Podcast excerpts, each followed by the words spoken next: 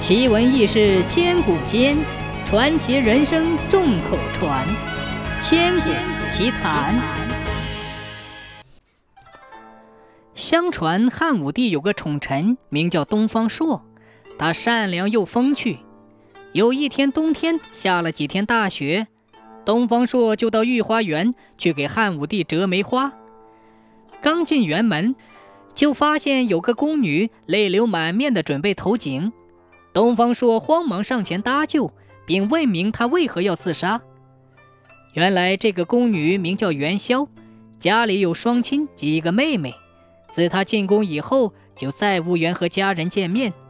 每到腊尽春来的时节，就比平常更加思念家人，觉得不能在双亲跟前尽孝，不如一死了之。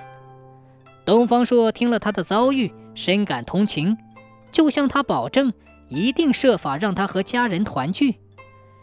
这一天，东方朔出宫，在长安街上摆了一个占卜摊儿，不少人都争着向他求卦。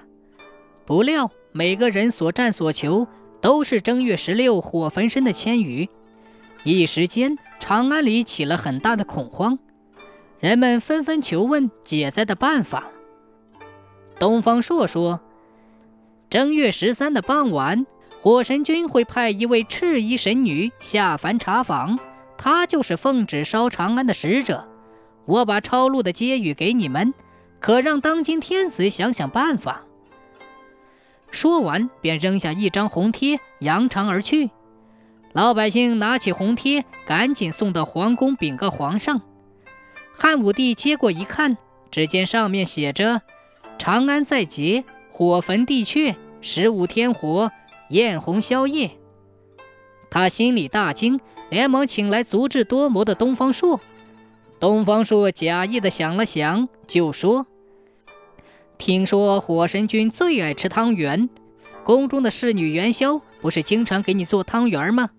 十五晚上可叫元宵做好汤圆，万岁焚香上供，传令京都家家都做汤圆，一起敬奉火神君。”在传谕臣民，一起在十五的晚上挂灯，满城点鞭炮、放烟火，好像满城大火，这样就可以瞒过玉帝了。此外，通知城外百姓，十五晚上进城关灯，砸在人群中消灾解难。汉武帝听后十分高兴，就传旨找东方朔的办法去做。到了正月十五的晚上。长安城里张灯结彩，游人熙来攘往，非常热闹。侍女元宵的父母也带着妹妹进城观灯。当他们看到写有“元宵”字样的大宫灯时，惊喜地高喊：“元宵，元宵！”元宵听到了喊声，终于和家里的亲人团聚了。如此热闹的一夜，长安城里果然平安无事。汉武帝大喜。便下令，以后每到正月十五都做汤圆供火神君。正月十五照样全城挂灯放烟火。因为元宵做的汤圆好，人们便把汤圆叫做元宵。